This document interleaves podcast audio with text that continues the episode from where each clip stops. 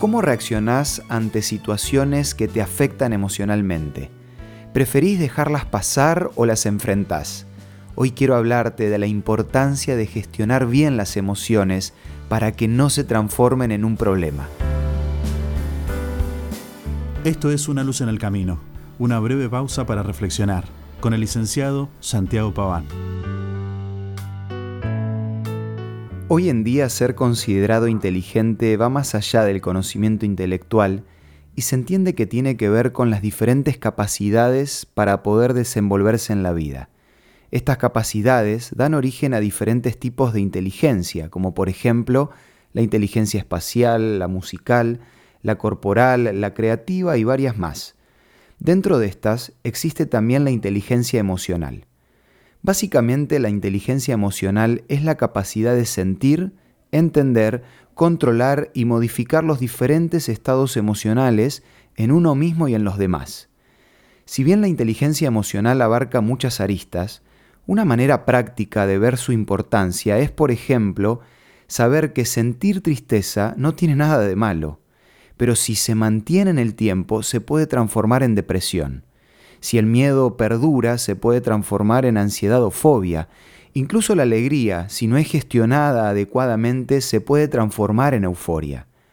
Lo positivo es que, como toda inteligencia, la inteligencia emocional se puede cultivar.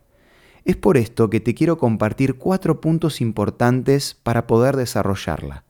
En primer lugar, tengo que identificar qué emoción estoy sintiendo y ponerle nombre. Es lo que siento y tiene un nombre si es enojo, enojo, miedo, felicidad o cualquier otra. En segundo lugar, tengo que aceptar que estoy sintiendo esa emoción y tratar de detectar qué fue lo que la generó. En tercer lugar, tengo que expresarla. Si estoy triste y siento que quiero llorar, hacerlo. Si estoy enojado, enojarme.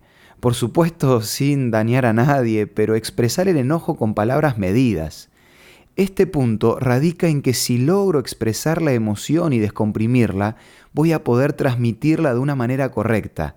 En cambio, si no la expreso y queda sin resolver, puede prolongarse en el tiempo y generar un problema a largo plazo. Por último, el paso más difícil, regular la emoción. Tengo que buscar la forma de avanzar en lo que siento y no quedarme empantanado en la emoción que identifiqué. Un ejemplo del buen desarrollo de la inteligencia emocional fue Jesús. Él supo expresar sus emociones en el momento correcto y de la forma adecuada. Generalmente transmitía alegría y paz, pero cuando se sintió triste o enojado, pudo expresarlo, como quedó registrado en Juan 11:35. Recordá que no hay emociones buenas o malas, el secreto está en cómo expresarlas. Para tener más información sobre cómo desarrollar la inteligencia emocional, quiero recomendarte la revista Sentimientos, que podés solicitarla de regalo de la siguiente manera. Envíanos un WhatsApp al 1162 26 12 29 o búscanos en Facebook como Una Luz en el Camino.